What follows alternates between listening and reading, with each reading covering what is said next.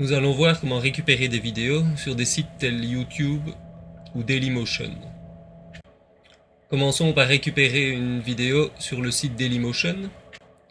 Je choisis une vidéo au hasard. Et pendant que cette vidéo se charge, je choisis d'afficher la fenêtre Activité dans Safari. Dans la liste de tous les éléments chargés, je repère la vidéo, qui est en général le fichier le plus gros. La voici en train de se charger je double-clique en maintenant la touche option enfoncée, la vidéo se télécharge. Refaisons la manipulation cette fois avec le site YouTube. Là aussi, je choisis une vidéo au hasard. Pendant qu'elle se charge, affichage de la fenêtre Activité dans Aperçu. Je repère dans la liste la vidéo en train de se charger et je double-clique en enfonçant la touche Option ou Alt.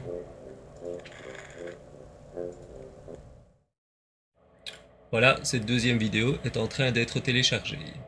Ces deux vidéos sont au format flash vidéo. Pour les visualiser sur votre iPod, il faut les réencoder. Pour cela, nous allons utiliser eSquint.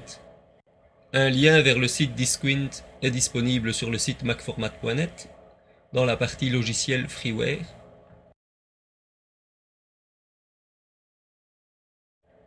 Voilà le site en question.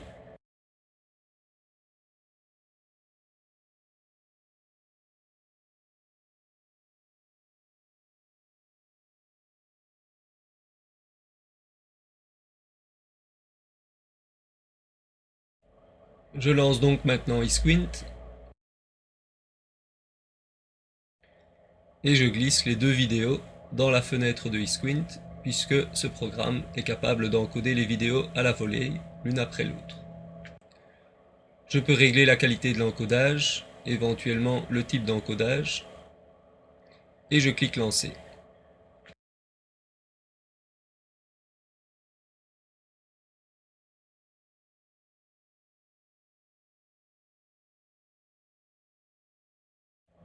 Voilà, la première vidéo a été réencodée avec un format compatible avec les iPods.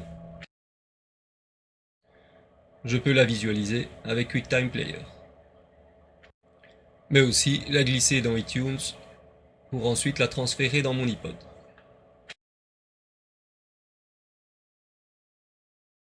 Il le sait, la vapeur, Dimitri la vapeur, tout sur ce saut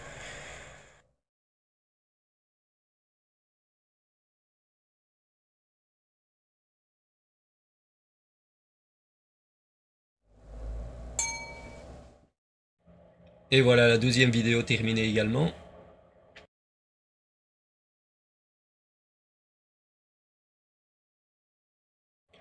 Elle est maintenant compatible avec l'iPod vidéo.